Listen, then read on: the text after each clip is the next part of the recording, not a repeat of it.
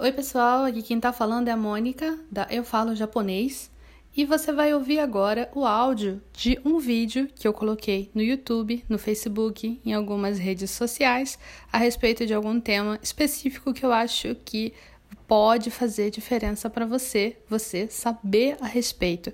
Eu espero que você goste. Vamos lá. Me fizeram esse comentário no TikTok. Akire, Akireted. Akireted? Akire, não sei ler isso aí não. Método de estudo de kanjis. Estudei muito por memorização no Anki. Sei vários até hoje, mas gostaria de aprender realmente. Eu achei engraçado isso.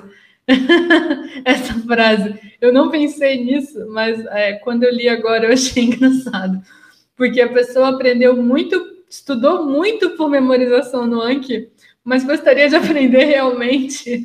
Significa que não deu certo o Anki, né? Não deu certo. É, então, pois é, assim, eu acho que Anki é uma coisa que, como eu falo sempre, é muito boa para prova.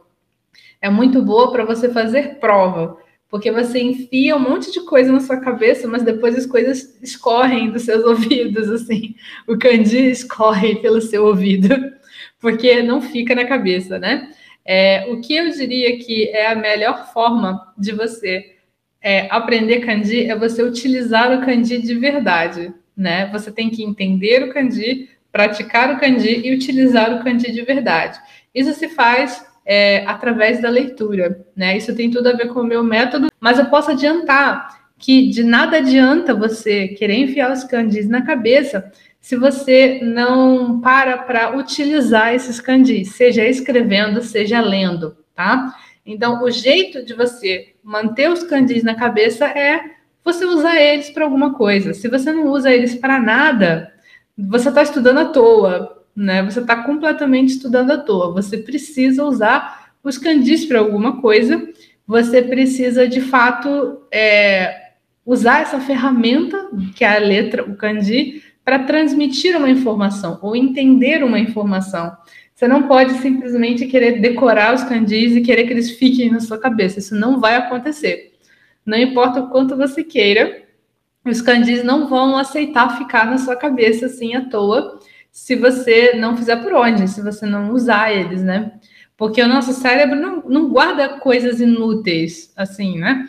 Tudo bem, a gente lembra de umas besteiras de vez em quando, mas provavelmente essas besteiras que a gente lembra têm razão de ser, da gente lembrar. Mas se você tem uma coisa na sua cabeça guardando espaço e você não está usando para nada, as chances de você esquecer dessa coisa são muito grandes, né? São muito grandes. Então, por isso mesmo, galera, utilizem os candis. Se vocês não utilizarem os candis, vai ficar cada vez mais difícil para vocês lembrarem.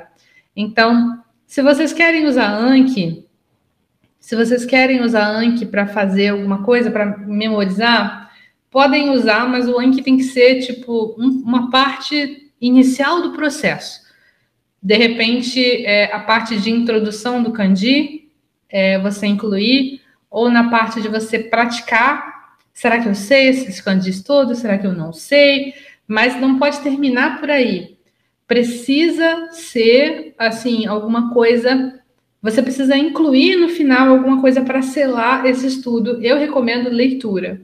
Eu recomendo que vocês leiam e, se puderem, escrever esses kanjis, por exemplo, escrever frases. Não estou falando escrever só o kanji, não. Escrever só o kanji não adianta nada, tá?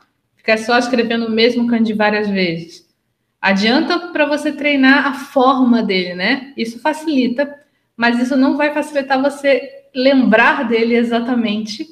É, e principalmente não vai ajudar você a entender como usa na vida real esse kanji, tá? Então, a prática e o uso do kanji de verdade é que é importante, ok? Eu espero que você tenha gostado de ouvir esse áudio. Se você gostou desse áudio, por favor, compartilhe com alguém esse podcast, alguém que você sabe que precisa saber dessas informações. E se você tiver um tempinho, avalie aqui o podcast e faz um comentário. Eu vou adorar saber o que você achou. Tchau, tchau!